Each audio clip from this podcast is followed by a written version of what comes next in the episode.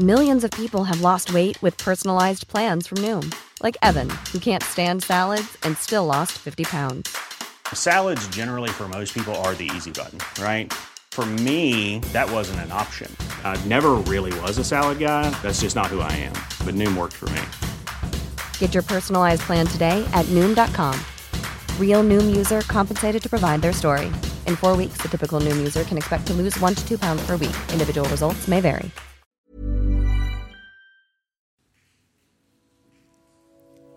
Llegamos a nuestro tercer episodio de Hoy Supe, platicando sobre la Segunda Guerra Mundial.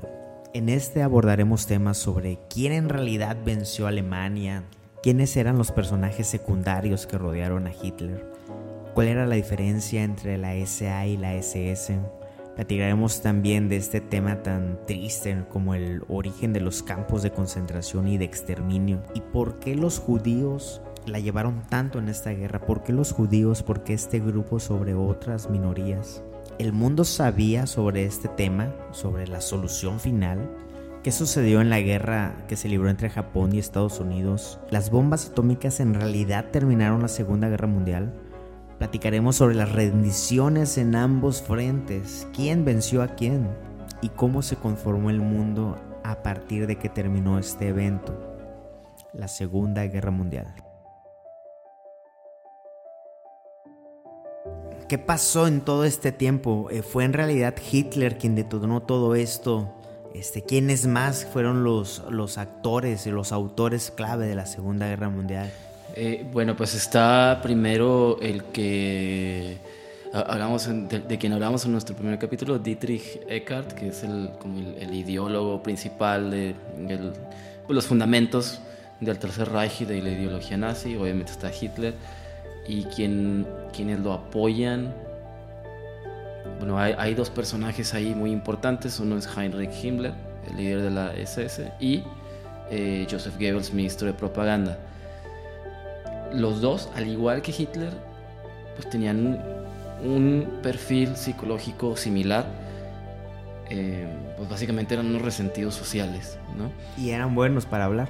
Y eran buenos para hablar, bueno, sobre todo Goebbels y Hitler. Eh, Himmler era un poco más... Ah, pero sí, Goebbels Ajá, Himmler, era un poco más, eh, em, pues no sé si... Introvertido. Introvertido, tímido, pero igual de, pues, de sanguinario y de demencial. Em, ambos eh, compartían con Hitler esta cuestión del antisemitismo. Y, e incluso pues ellos son los principales impulsores de las leyes de Nuremberg, que son eh, las que definían quién era judío y quién no con base en qué, ¿no? Llegaron a decirnos si tenías cierto número de abuelos judíos, era que sí, ¿no? Si no, ya pasabas como alemán. Sí, eso, eso determinaba su.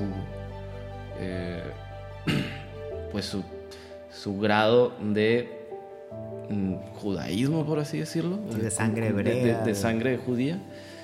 Y pues bueno, ahí más o menos llegan a, un acuerdo y, y pues con base en eso empiezan a eh, pues purgar a la gente y a mandarlos a, centros de exterminio.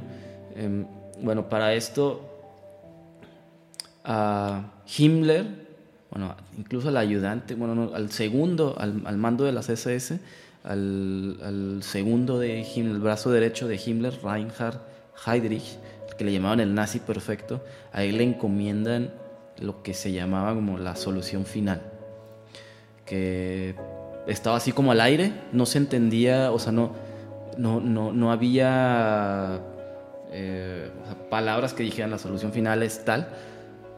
A él le dieron el, la capacidad de, eh, pues básicamente interpretarlo como él quisiera y de ejecutar las acciones que él quisiera. Si hubiera sido un partido de fútbol, todos hicieron la jugada para que él metiera el gol, ¿no? Básicamente. Así es que como él quisiera de cabeza. y es, es, terrible, es demencial. Él es el que tiene eh, pues la visión de los campos de concentración, los campos de exterminio, en los que pudieran aniquilar a, judíos y a todo opositor al régimen y a gente de otras etnias, a, los gitanos, a eh, gentes con personas con eh, orientaciones sexuales distintas a las, a las que el, Tercer Reich permitía. Y básicamente estos campos de concentración eran lugares en los que podían matar de manera, entre comillas, industrial, o sea, más rápido, más efectiva. Y pues fue terrible. En un campo de concentración en el que se, se, empezaron a aglutinar o a guardar enemigos políticos. Luego fue mutando a lo, lo que aumentabas judíos y otro tipo de cosas. Y luego los empezaron a matar, pero se dieron cuenta que era muy costoso, ¿no? Gastar una bala por cada judío, por cada enemigo político. Y se crea el concepto de un campo de exterminio, ¿no? O sea, ¿cómo, cómo llegamos hasta ahí, ¿no? O sea, de industrializar la matanza de seres humanos, ¿no? Era Hitler. Por un lado, Goebbels, ministro de propaganda, era el encargado de que eh, se, se, adueñó de todos los medios para, para, infectar, para transmitir estas ideologías a todo el pueblo alemán. Eh, el pueblo alemán estaba, estaba, estaba del lado de, los nazis, ¿no? De, este. Eh, por otro lado estaba Himmler, quien fue encargado de crear la, la SS. Cuéntanos la diferencia entre la SA y la, la SS y qué papel tuvo en todo esto que, que hemos estado platicando. La SA era un, eh, un brazo paramilitar del partido nazi. La SA eh, se creó antes de que, de que las SS fueran un, gran, eh, bueno, la policía privada de Hitler. la élite, ¿no? Mm, los más, digamos, más mm, adeptos más arios aparte. Ajá. Sí, tenías que cumplir ciertos requisitos muy estrictos para poder pertenecer a, una, a la CSS. Este... les medían hasta el tamaño de, las orejas. tenían que ser arios. perfectos. Tenían que ser arios perfectos. Eh, eh, la Gestapo, la SS, la SA, todos estaban eh, coordinados por por. Hidrich. Ajá, Heydrich. Eh, y la verdad es que las CCA eran, eran más poderosas en su tiempo que todos estos juntos. Pero pues desaparecieron. En realidad la CSS era la, la parte, el brazo sucio de Hitler. Eh, acompañaban a los ejércitos eh,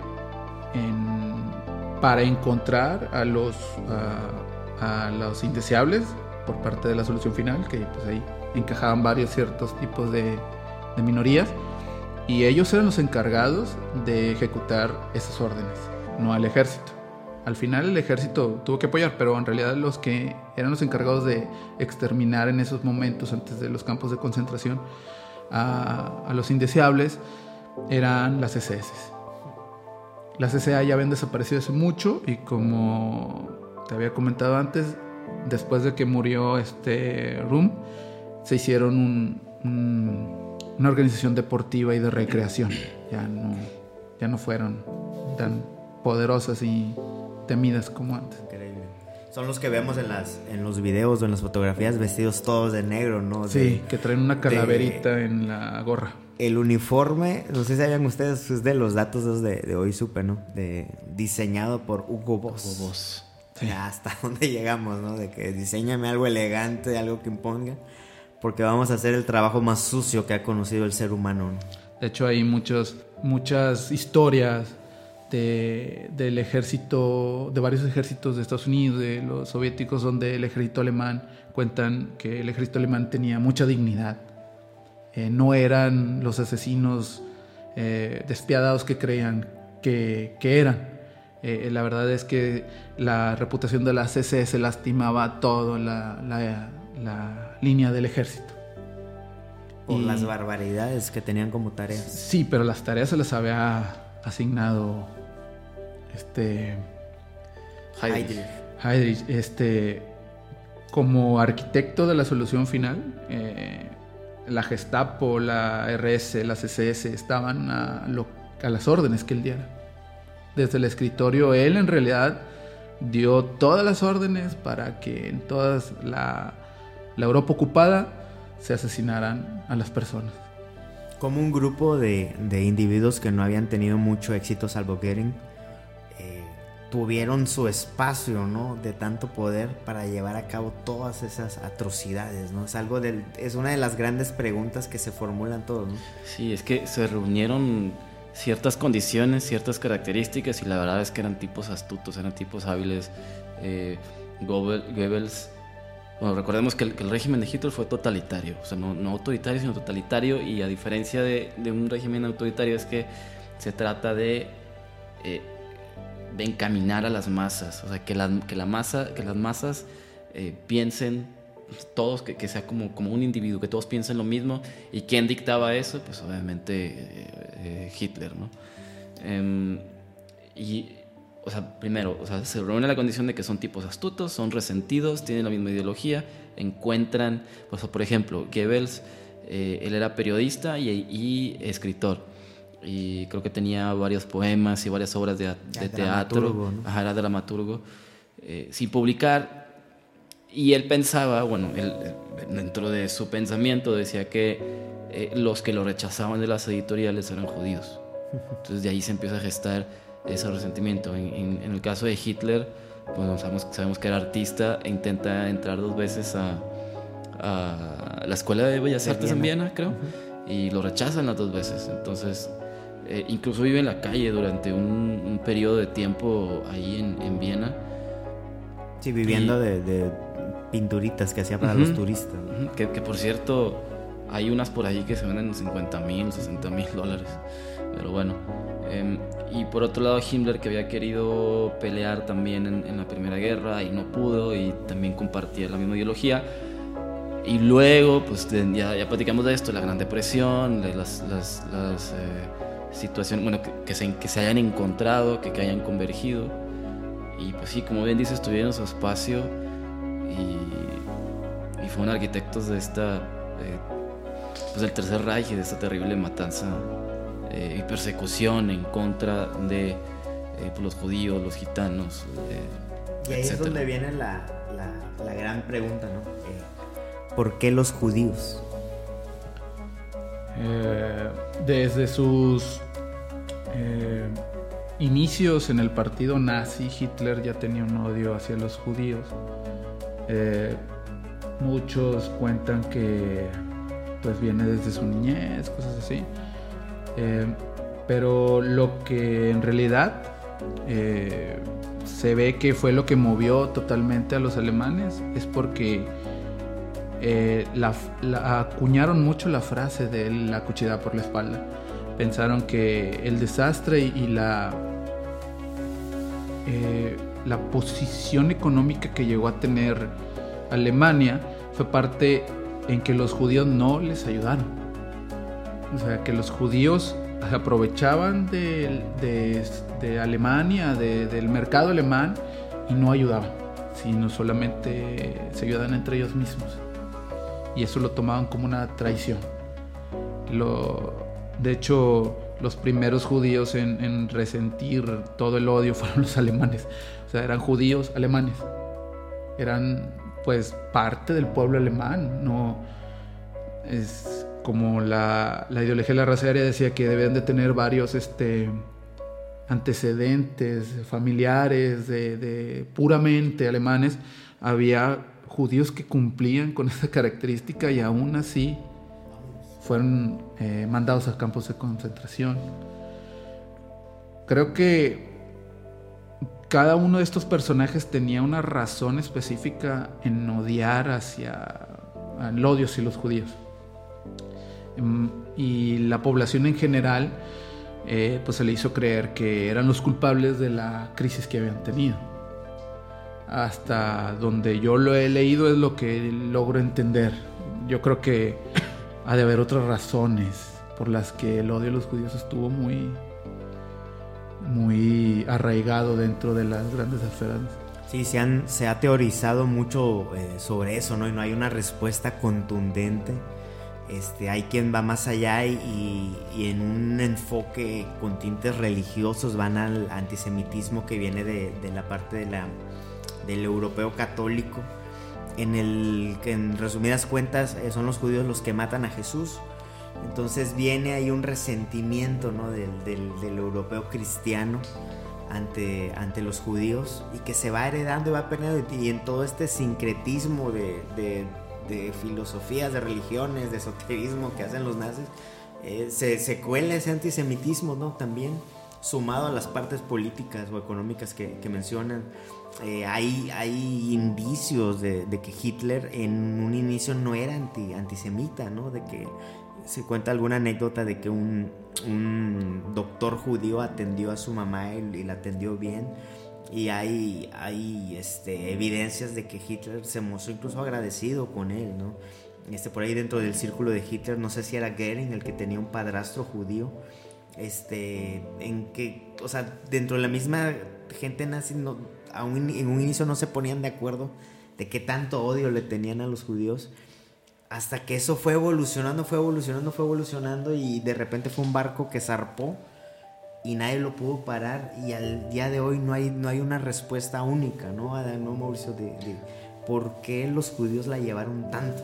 Es que también eh, eran, pues el término este que conocemos de chivo expiatorio, amalgamaba...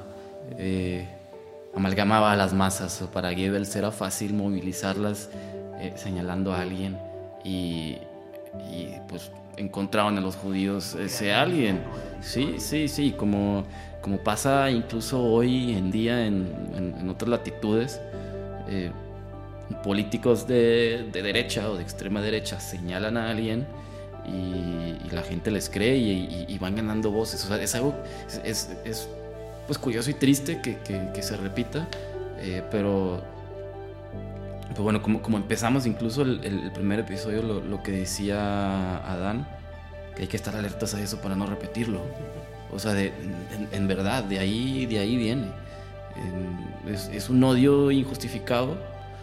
Eh, y, pues bueno, sí, mucho se basa en, esta, cuestión del mito del, eh, del. ¿Cómo se llama? De la cuchilla por la espalda. Eh, y luego tú también me compartiste un, un artículo hace poco, ¿no? De que, que, que, lo fundaban, se iban incluso hasta Imperio Romano, y, eh, que porque los judíos, eran, los judíos eran los que recolectaban impuestos. impuestos. y cuando cae el Imperio Romano, pues ya no hay a quien mandarlo, es, es, esos impuestos se lo quedan y de ahí empiezan a, a tener... Sí, pero... Eh, pues no sé, digo, como, como, como dice Adán, hay, hay y, y, y, tú mismo que hay muchas versiones, no hay un, un eh, pues una razón contundente. Sí, pues por eso tienen que plantear eh, la estrategia de la solución final. O sea, hay que terminar con eso de alguna manera. Y alguien lo tiene que hacer, ¿no? Pues el encargado siempre fue el, el, el, el que coordinaba la Gestapo, la, la CSS, alguien que tenía que hacerlo tras bambalinas no podían hacerlo tan público porque eh, era un horror de guerra en el que si las naciones se daban cuenta claramente, pues sabían que si de alguna manera no ganaban la guerra, no habría perdón para ellos, que al final fue lo que pasó. Eh, tuvieron que hacerlo muy oculto, muy oculto. Eh, los ejércitos de soviéticos y, y eh, sí, que llegaron a liberar campos de concentración, la verdad se quedaron pasmados de que no tenían idea. El mundo no sabía lo que estaba pasando. No, no, no pues, bueno, Goebbels hizo una publicidad bien padre, ¿no? Le, eh, pasaban videos de los campos de concentración donde todos estaban aplaudiendo y divirtiéndose. Eh, para el mundo eso era un campo de concentración. Pero nadie sabía lo que estaba pasando, las, las ejecuciones, las condiciones, los agravantes. Los, los, que no morían los tenían de esclavos, ¿no? Al servicio de incluso de empresas privadas, ¿no? Y, y tenían también, fíjate, ahorita que mencionaba a Dan, eh, que Goebbels hacía esta publicidad, etcétera, también eh, existía eh, propaganda nazi hecha, bueno, obviamente ideada por Goebbels, pero hecha eh, en, cine por Leni Riefenstahl, una cinematógrafa eh, que ella era la que filmó estos famosos eh, rallies en Nuremberg.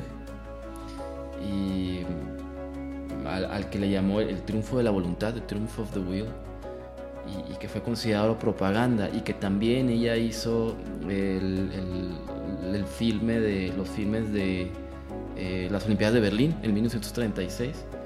Eh, y creo que ella también tuvo que ver en, esas grabaciones de, los, del holocausto. Pero bueno, para no hacer la historia larga, a ella también la juzgaron porque pues esto era propaganda y ella se protegió diciendo no, es arte. Entonces había ahí un, un, debate al final, creo que eh, salió como inocente esta cineasta. Y en ese... ¿Qué es un campo de concentración? Nos remontamos a épocas anteriores a la, a Segunda Guerra Mundial en donde incluso se tomaban edificios abandonados como escuelas o hospitales y se recluían ahí la SA u otros grupos, eh, recluían ahí a, enemigos políticos de, los nazis.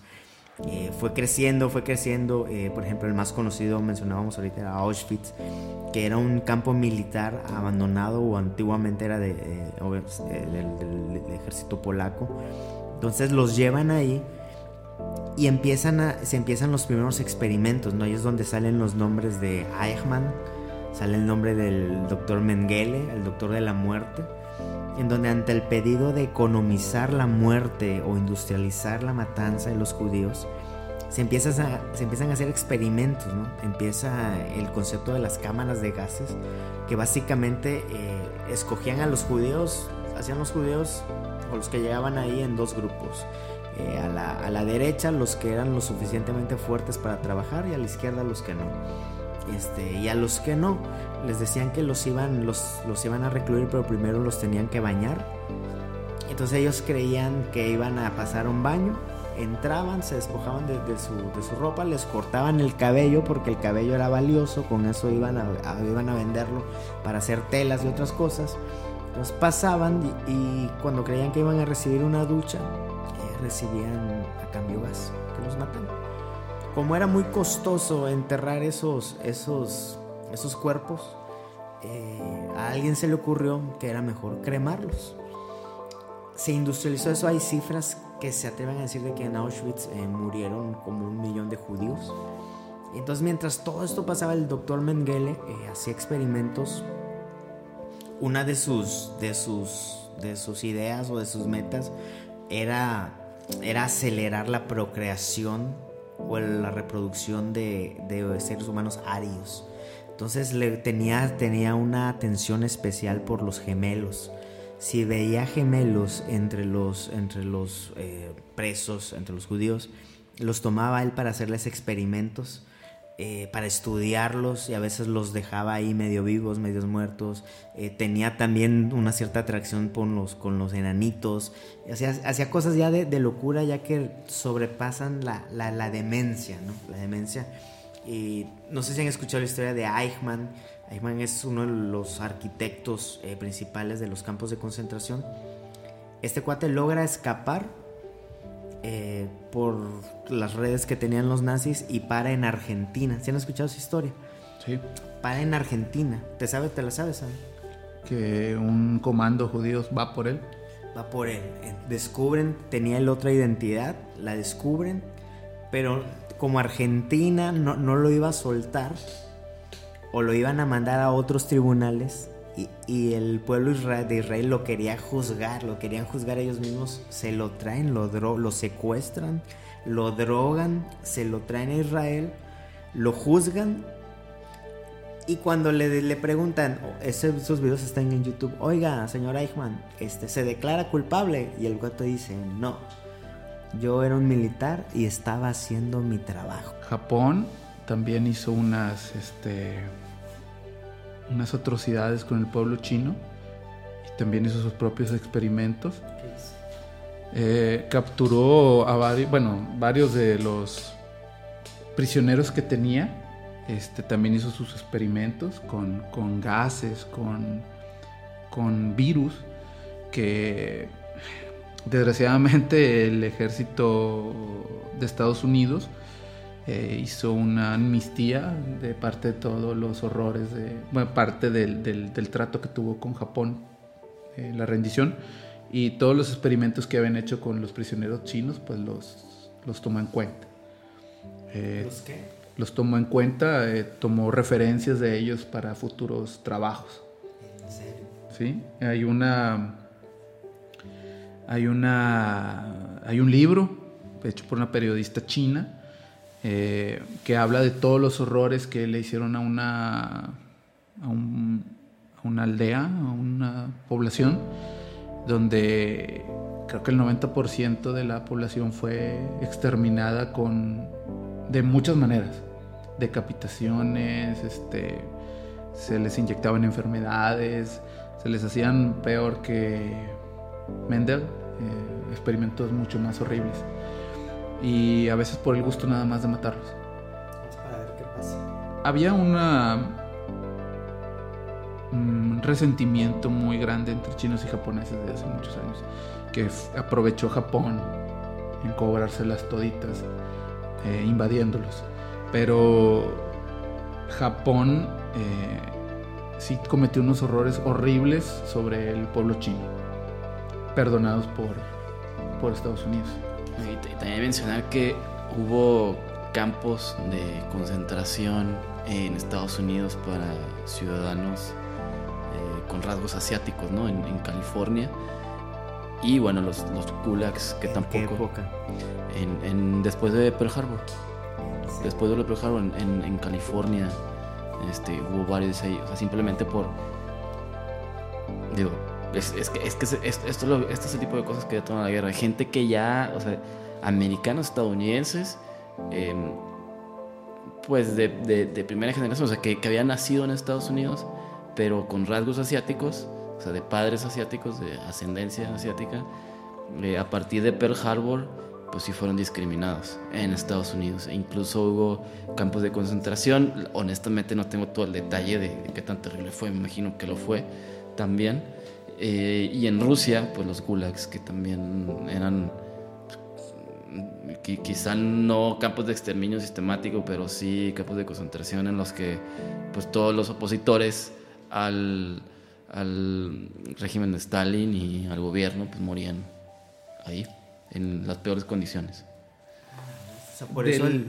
del de Estados Unidos, eh, de los campos de concentración, nació porque la mayoría eran ciudadanos estadounidenses que tenían ascendencia japonesa, ascendencia eh, Asiática. Eh, de ahí salió el regimiento 442, que es hasta ahorita el regimiento con más condecoraciones de un regimiento del ejército de Estados Unidos. Eh, participaron en, la, en, en parte de la guerra en Europa y guerra del Pacífico y tienen el récord de corazones púrpura, de medallas de honor. Sí, y todos eran estadounidenses con ascendencia japonesa. Sí fue un campo, ese sí fue creo que un campo de concentración. No hay ninguna noticia, ninguna historia de que haya sido un campo de trabajo o algo, solamente fue como que resguardarlos y cuidarlos de ahí. A diferencia de los soviéticos, los alemanes y los japoneses, este sí fue un campo solamente ahí de cuidado. Y bueno, la gente que, los soldados que, se, que tuvi- de, también, de hecho, fue el regimiento con más bajas de la Segunda Guerra Mundial, eh, obtuvieron pues su ciudadanía. Eh, Algunos que no la tenían, la obtuvieron automáticamente por haber ido a la guerra. Y, y la verdad creo que son los más condecorados todavía en las celebraciones que hacen de veteranos de guerra. Eh, a diferencia de los Gulag. No eran campos de concentración como dice Mauricio, pero en esencia eh, terminaban en lo mismo. Te dejaban morir allá en los... Sí, eh, en el frío de... Sí. En las peores partes de, de Rusia, el, el en- el encargo era de que- que crear una ciudad. De, mando gente indeseable, pero ustedes hagan una ciudad. ¿Cómo? Con lo que puedan. Ya. Y pues terminaban la mayoría, si no es que casi todos, pues muertos, incomunicados. Nunca volvían a saber nada de ellos. Hay muchos intelectuales, Sí. artistas que no se sabe dónde, dónde quedaron, dónde están. Eh, hace poco leí la historia de un científico eh, soviético que fue el primero en, en pensar en hacer bancos de semillas para estudiarlas y para la posteridad. Eh, tenía una idea de que las semillas de ahorita son una transformación de varios tipos de, uniones de semillas y pensaba que en varias regiones había crecido una especial, o sea, como en México, eh, había crecido una semilla en especial y había sido fuerte porque las características de esa tierra la habían hecho fuerte. Entonces quería regresar hacia esas áreas con ese tipo de semilla. Lenny le encantó la idea, le hizo crear los propios los bancos, los primeros bancos de semillas del, del, del, mundo. Eh, y siguió haciendo su tarea teniendo mucho un departamento para él con mucha gente que estaba por parte en muchos en muchos países recolectando semillas investigando cuando llega Stalin pues Stalin no le gasta nada de eso cree que es espionaje todo es espionaje y lo manda en Angola entonces él cuando empezó su, su, investigación era encontrar la manera en que ya no hubiera hambruna en de que los campos fueran más productivos en que las semillas fueran más fuertes y terminó muriendo de hambre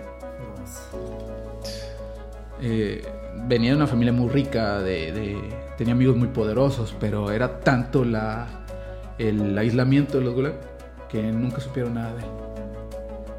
Eh, por ahí hay un escrito, por ahí hay un registro en que lo encontraron eh, muerto por haber comido mucho tiempo coliflores congeladas y este, harina moza y murió de lo que intentó combatir.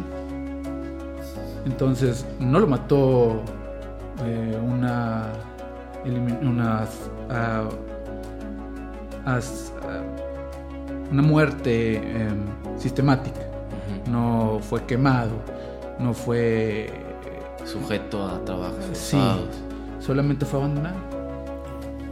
Y él murió. Y como él, muchos. Y regresando al tema de los de la guerra, por un lado Rusia está ahogando a Alemania, por el otro lado los aliados se están acercando y ahí descubren los campos de concentración y de exterminio. Regresando al de Auschwitz, se hicieron esos experimentos que comentamos hace rato, se encontró unas fórmulas y luego ahí mismo a, un lado se abre el Auschwitz II, que es el, eh, se llama Birkenau, y se hace a gran escala. Eh, lo, que se, lo que se experimentó en el Auschwitz I se hace a gran escala en el 2 y luego hay otro de tercero en donde solo se hacían trabajos. Y ahí los nazis lo hacen de una forma tan grande que pudieron estar matando, matando, matando, matando gente. Eh, saben que los rusos se están acercando, intentan dinamitar todo para no dejar rastros. Salen y para y se llevan eh, se llevan gente caminando, se llevan judíos caminando para que se fueran muriendo en el, en el camino, para que los rusos no encontraran tantas tantas evidencias del horror que habían causado. Cuando llegan los rusos de un lado, cuando llegan los, eh, los americanos y los británicos del otro, se encuentran con, con, el fondo que habíamos tocado como seres humanos, ¿no? no sabían cómo describirlo. Invitan periodistas a que, a, que tomaran evidencia de eso. Eh, la gente, los civiles del pueblo, eh, se hacen los, los ignorantes de eso en, en, una pregunta que si sabían o no, dicen que no. Eh, los ejércitos liberadores los traen a los civiles alemanes, polacos, a que ayuden a limpiar eso, a que ayuden a enterrar los cadáveres en una forma de hacer conciencia de lo que ahí estaba sucediendo y de lo que muchos habían estado este, impulsando aún sin saberlo. Alemania está al borde de, la muerte y esos fueron uno de los últimos hallazgos, ¿no? uno de los del, como que la cereza del pastel para para agarrarle tanto, tanto coraje ¿no? a Alemania, o sea, como, como humanidad. ¿Qué pasa? Ya por un lado está Stalin, por el otro lado está Estados Unidos. Falta una ciudad por terminar, ¿no? Falta la, la estocada final. ¿Qué, ¿Qué, le esperaba? ¿Qué le esperaba a Rusia, ¿no? Que pidió, según entiendo, pidió ir a Berlín para vengarse de todo lo que había sufrido de este lado. Pues era ya una carrera entre los aliados, entre Estados Unidos, Gran Bretaña, Francia y, por otro lado la Unión Soviética en llegar a Berlín. Ya no era quien, si llegan o no, sino era quien llegaba primero. A terminar. Y, los aliados, bueno, según tengo entendido, Estados Unidos, Francia y Gran Bretaña dicen, pues, pues, ya está, o sea, no queremos entrar y perder más gente. Y ahí es cuando eh, la Unión Soviética, Stalin, el Ejército Rojo dice, no importa, nosotros lo hacemos, sirve que nos cobramos en todo lo que nos hiciste en Leningrado. Uno en, por uno, ¿no? En Stalingrado, en Bielorrusia, eh, etcétera, ¿no? Y ahí es cuando se cobran, pues, todas las que les hicieron. Sí, sí, este, cuando primero bombardearon Berlín, lo hicieron trizas, eh, el búnker donde estaba eh, Hitler ya fue el último bastión de resistencia que hubo. Este, de hecho, eh, el coordinador de la Gestapo, Müller, Heinrich Müller, creo que se llamaba, fue, fue, fue uno de los que se quedó al final con, Hitler, murió en un bombardeo. Eh, nunca se supo qué pasó hasta hace como unos cinco años, creo que se supo que estaba enterrado en un cementerio judío porque pues murió en un bombardeo y no había dónde, ¿verdad? La ciudad estaba hecha trizas. Eh, antes de llegar los rusos que, que se quedaron como a 300 metros del, del búnker de Hitler, la verdad cometieron todo tipo de atrocidades. O sea, se la pagaron la factura bien y bonito. Lo mismo del, Lo de, lo de mismo. los civiles, niños, mujeres, parejo, ¿no? Todo, todo, todo, todo lo que los, la SS y el ejército regular alemán cometieron con las poblaciones rusas, eh, las rus- Rusias, digo, soviéticas, eh, se lo cobró igualito llegando a Berlín. Digo, en El Paso también hizo lo mismo, pero ya en Berlín se concentró todo, todo el, el- el odio, toda Ya la... era con saña, ya era... ya- Ya hay muchos testimonios de, de las mujeres alemanas, más que nada, de todas las atrocidades que los rusos les hacían. Eh, como premio final fue llegar al Parlamento alemán a colgar la bandera, pero creo que ya, ya se habían cobrado muy bien la venganza sobre, sobre Alemania. Sí, en ese entonces Hitler ya, ya, había, ya se había suicidado.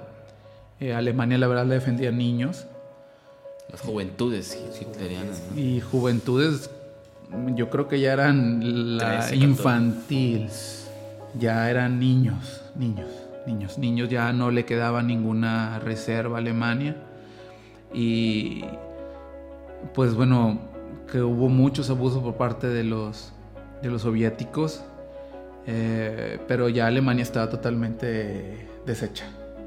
Está deshecha cuando muere Hitler, el, el bueno, en ese entonces creo que ya era mariscal de campo, ya era eh, el único general de alto rango, Alfred Jolt, fue el que se, rin- se rinde, eh, con la condición de que no, no sigan los destrozos dentro de la ciudad. Pero, eh, pues la verdad Alemania, digo, eh, la, la Unión Soviética tomó muchos prisioneros, se los llevó a campos de concentración y el 90-95% ya no volvió. Se lo cobraron todo.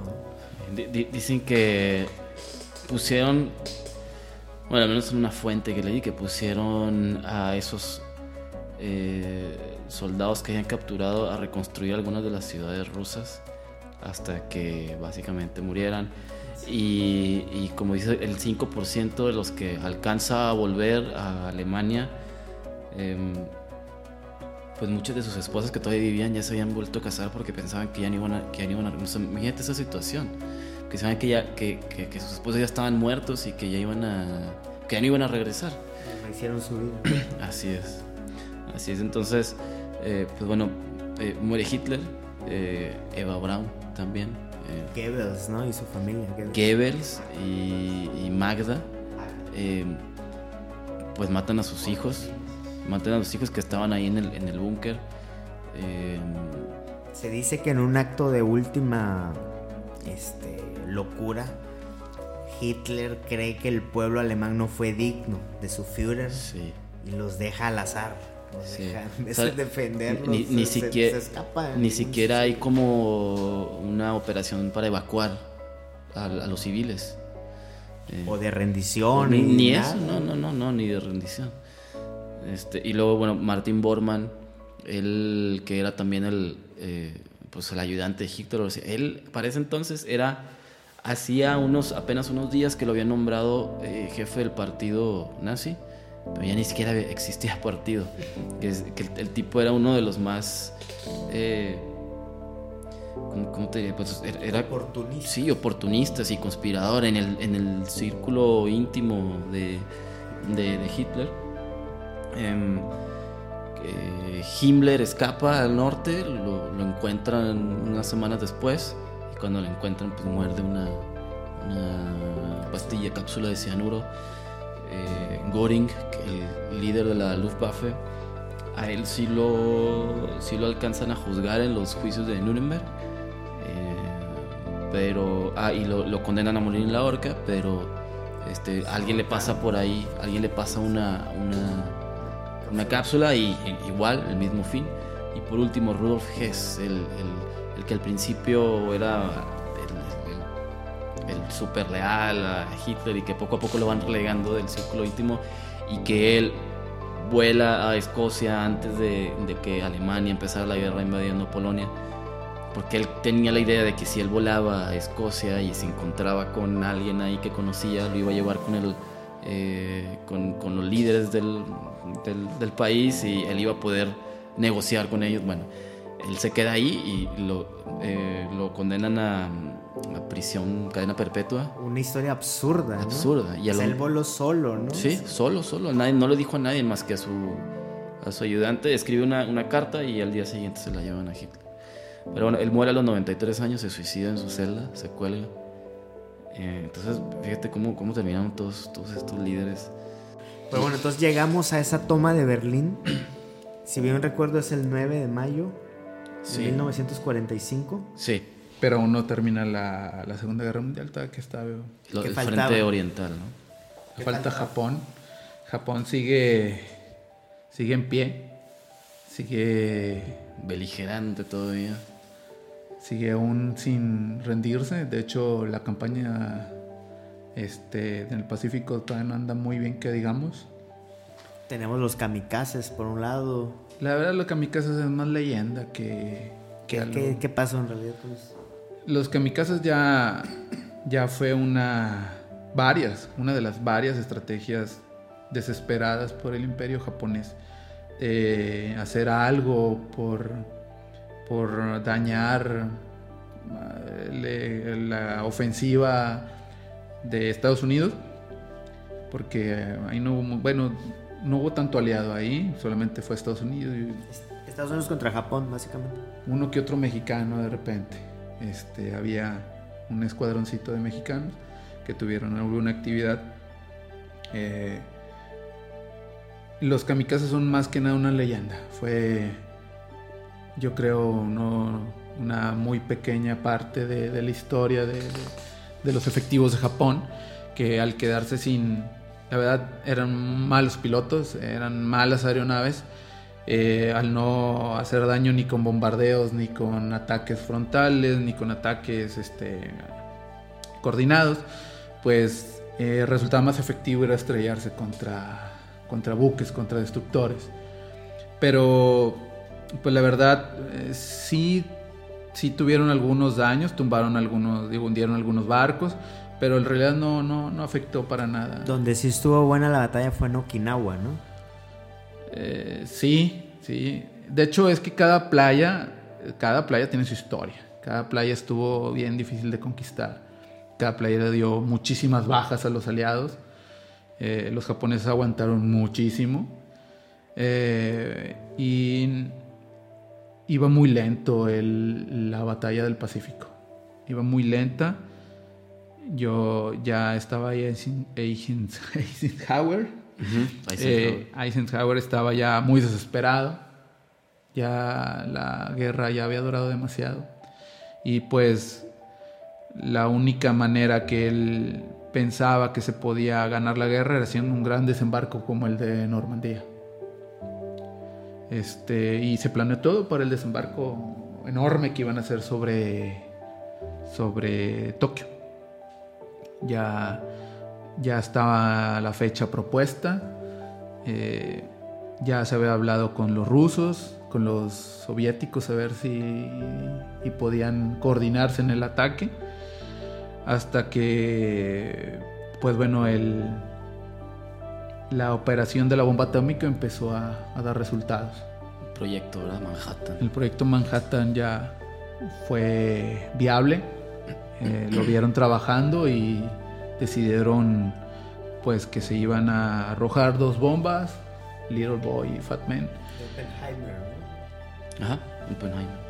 Este, ah, y es- pensaban que con eso por- eh, podían ganar o adelantar la derrota de Japón, porque según sus estadísticas eh, de seis meses de guerra iban a morir como 400 mil este, estadounidenses y Se querían ahorrar todo esto. pues sí, sí, sí, sí, y era un costo elevadísimo, elevadísimo.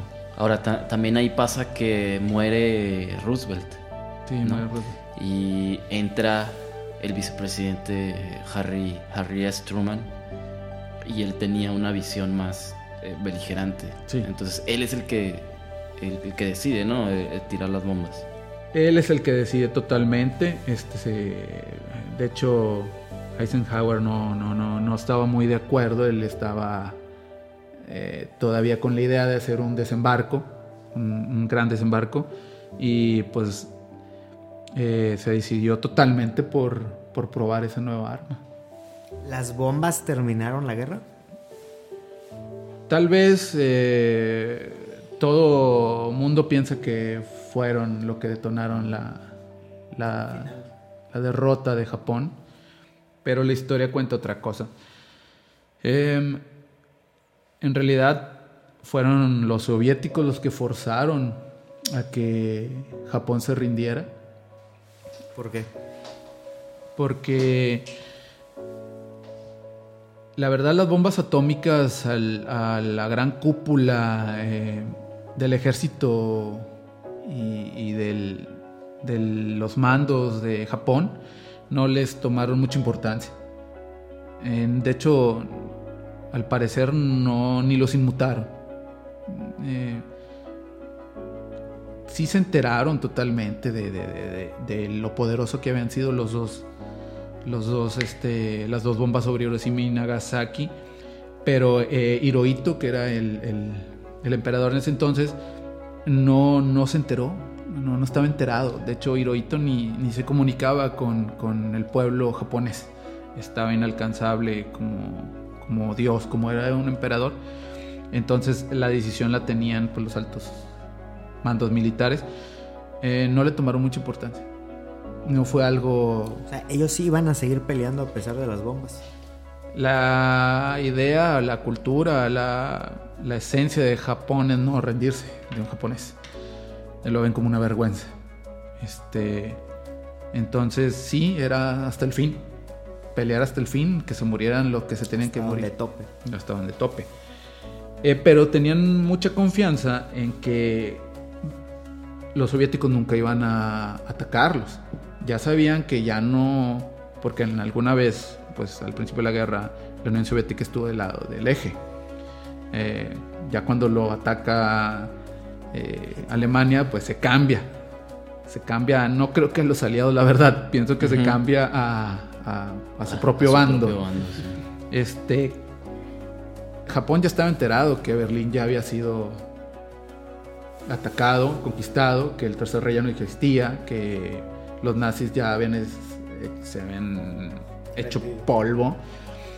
Esperaba y confiaba en un tratado que habían firmado de no agresión con la Unión Soviética que nunca atacara. Eh, Stalin le había prometido a Estados Unidos que los iba a ayudar y pues tenía un pacto firmado con Japón que no iba a atacar. Pero pues Stalin siempre fue muy astuto, muy ventajista. Eh, siempre esperaba el momento oportuno para sacar la mayor ventaja de la situación. Eh, Estados Unidos quería coordinar con él un ataque hacia Japón. Por los dos lados. Pues sí, los dos ejércitos. Este, ya habían puesto fecha, Stalin ya había dicho que sí. Este, pero cuando avientan las bombas, eh, Japón, las grandes esferas de, de- de mandos de Japón, de militares, confiaban mucho en que, no, en que Stalin no se metiera y podían hacerle frente a Estados Unidos con todo y bombas. Este, pero el que sí vio eh, la gran potencial de la, de la bomba atómica fue Stalin. Stalin sí ya lo vio con mucho peligro de que la gran eh, arma nueva de Estados Unidos que ya tenía, tenía conocimiento del proyecto Manhattan, tenía conocimiento que están haciendo una bomba Pero atómica. no la habían visto en acción. No, sabía que, que lo que podía pasar, sabía el poder que tenía, pero nunca la había visto. Nunca había hecho su, su, su proyecto de, de, bomba atómica que él también estaba haciendo, pues no, no está tan adelantado. Este, los nazis también tenían proyecto de bomba atómica. Cuando vio ya los verdaderos resultados, mandó una, eh, un, un, grupo de, de análisis soviético y fueron los que le contaron, le trajeron un reporte de lo desastroso que era la bomba. Entonces Stalin ya apresuró los preparativos para atacar a Japón y lo hizo antes que los estadounidenses. Eh, o sea, ¿Stalin haciéndolo para no echarse de enemigo a Estados Unidos? No, no, no, no, no. Stalin lo hizo para ganar un pedazo, ganar algo. O sea, Stalin dijo, va a ganar Estados Unidos, mejor me pongo del lado de los ganadores de una vez. No. Eh, Stalin dijo, yo no voy a dejar que Estados Unidos se quede con parte del botín. O sea, yo... Asia. Él lo que estaba viendo era, pues, el, el triunfo de la guerra. Eh, los territorios, este, el control. Lo que nos vamos a repartir. Lo que se... Pero él no quiere repartir con nadie. Eh, entonces, ataca. Eh, el ejército que había derrotado a, a, los alemanes, que ya estaba muy experimentado, tenía mucha mucha experiencia de guerra, era un ejército veterano ya, fue el que atacó a Japón. Eh, tenía más experiencia, de hecho, que los mismos estadounidenses. Eh, fue donde Japón ya analizó, porque barrieron con sus defensas de, la parte acá de China, barrieron con su defensa. Eh, los bombarderos, eh, la aviación, que no era muy buena la aviación rusa, pues des, destruyó totalmente las defensas japonesas. Ahí fue cuando Japón ahora sí ya, ya no le vio escapatoria, ya, ya vio que su fin estaba cantado, ya delimitado hasta la fecha, yo creo. Ya le contaron a Hirohito que lo que había pasado. Hirohito ya se dirige hacia la, la población a un hecho in, sin precedentes porque ningún emperador se había dirigido hacia los súbditos. Y poniendo por excusa el ataque de las bombas, no el ataque de Rusia, de, de la Unión Soviética. No quería verse débil ante un ejército, sino quería hacer que la derrota había sido por una arma superior hacia los conocimientos, hacia lo que tenían, y no uh, una derrota de, de, ejército sobre ejército. Entonces, Japón, sabiendo que eh, la Unión Soviética no iba a dejar que Hirohito siguiera siendo su, su emperador, que siguiera manteniendo sus, su organización, sino que la Unión Soviética iba a barrer con todo y iba a imponerse, pues se fueron sobre el que le ofreciera una mejor condición de rendición. de rendición. Y esa fue Estados Unidos. Estados Unidos le daba igual que Hirohito estuviera, le daba igual que todos se quedaban en las cúpulas de poder. A Estados Unidos le daba igual. El botín estaba en otro lado, sí. Y pues ahí se rinde eh, Japón el 9 de septiembre del 45 en, el, en una corazón, en la corazón Missouri.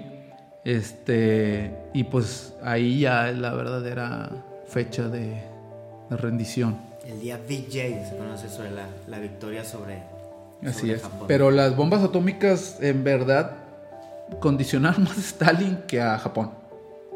Apresuraron el ingreso de Rusia. Sí, y Rusia sí, la verdad, se iba a destrozar totalmente a Japón. Entonces ya venían de acabar con la maquinaria alemana. Y haber Japón hecho no- trizas Berlín. Entonces Japón no esperaba algo mejor. o sea, Japón no, no iba a significar una gran oposición a. Y sobre todo que, que la Unión Soviética tenía una agenda, ya, que era la del comunismo. ¿no? Ahí ya habían pasado las dos eh, conferencias, creo, la de Yalta y la de Potsdam, en la que empiezan los vencedores de la guerra a repartirse, eh, pues básicamente los territorios, el pastel, quién se va a quedar con qué, qué vamos a hacer con Alemania. Alemania se divide en dos, Berlín también. Bueno, Alemania en principio se la, se la dividen entre, entre los vencedores, Berlín también. Es, y es, es, es básicamente el inicio de dos cosas, la carrera armamentista y pues, la posterior Guerra Fría. Sí, porque no, no solo era de ir a, a matar a los nazis, no era de ir a reconstruir también el país y quedarse con recursos. Incluso como, como la Unión Soviética libera a toda la Europa del Este, cuando se acaba la guerra, pues la Unión Soviética, la Unión Soviética está ocupando esos terrenos, por eso es que luego se vuelven, se imponen, se, se vuelven comunistas. Esa franja Eh, es la que se le conoce como la cortina de, de hierro, ¿no? sí, que, que la bautiza Churchill. Y, y como bien dice Adán, si hubieran vencido los eh, soviéticos en Japón, que bueno, lo hicieron, pero si se hubieran adueña- adueñado, si ellos hubieran em, pues acordado los términos de rendición, quizá Japón también hubiera sido Comunista. comunista. A partir de ahí el mundo eh, se reconfiguró. Eh, durante muchos años no se vivió toda la, la Unión, eh, eh, la, la URSS, la Unión Soviética, eh, se vivió, los, se polarizó el mundo, ¿no? Entre el bando comunista y el bando capitalista, ¿no? Sí, sí, así es que básicamente em, pues fue desembocó la Guerra Fría, una disputa de ideologías que se libró en, en lo que llaman guerras proxy, en, en terrenos que o sea, vaya, no, no- nunca se atacaron entre sí, sino que se atacaron en otros terrenos porque ellos querían imponer su- sus ideologías, era la lucha por la hegemonía del, del mundo y que básicamente el capitalismo que representaba a grandes rasgos la libertad y el comunismo que representaba la igualdad, dos conceptos que pues, se contraponen y que o sea, son, son difíciles de concebir a la hora de quererlos imponer en una sociedad.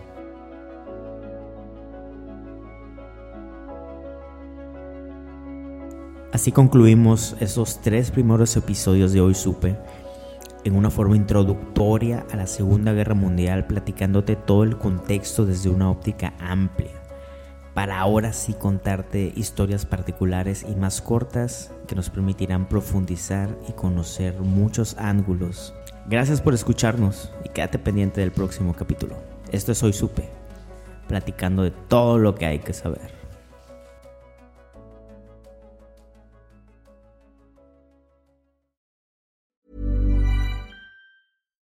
If you're looking for plump lips that last, you need to know about Juvederm lip fillers. With Juvederm Volbella XC and Juvederm Ultra XC, your lip look, whether it's subtle or bold, can last up to one full year with optimal treatment and no additional maintenance. Find a licensed specialist and see if it's right for you at juvederm.com today. That's J U V E D E R M.com. Add fullness to lips in adults over 21 with Juvederm Volbella XC or Juvederm Ultra XC. Do not use if you have severe allergies or a history of severe allergic reactions, or if you're allergic to lidocaine or the proteins used in Juvederm. Tell your doctor if you have a history of scarring or taking medicines that decrease the body's immune response or that can prolong bleeding. Common side effects include injection site redness, swelling, pain, tenderness, firmness, lumps, bumps, bruising, discoloration, or itching. As with all fillers, there's a rare risk of unintentional injection into a blood vessel, which can cause vision abnormalities, blindness, stroke, temporary scabs, or scarring.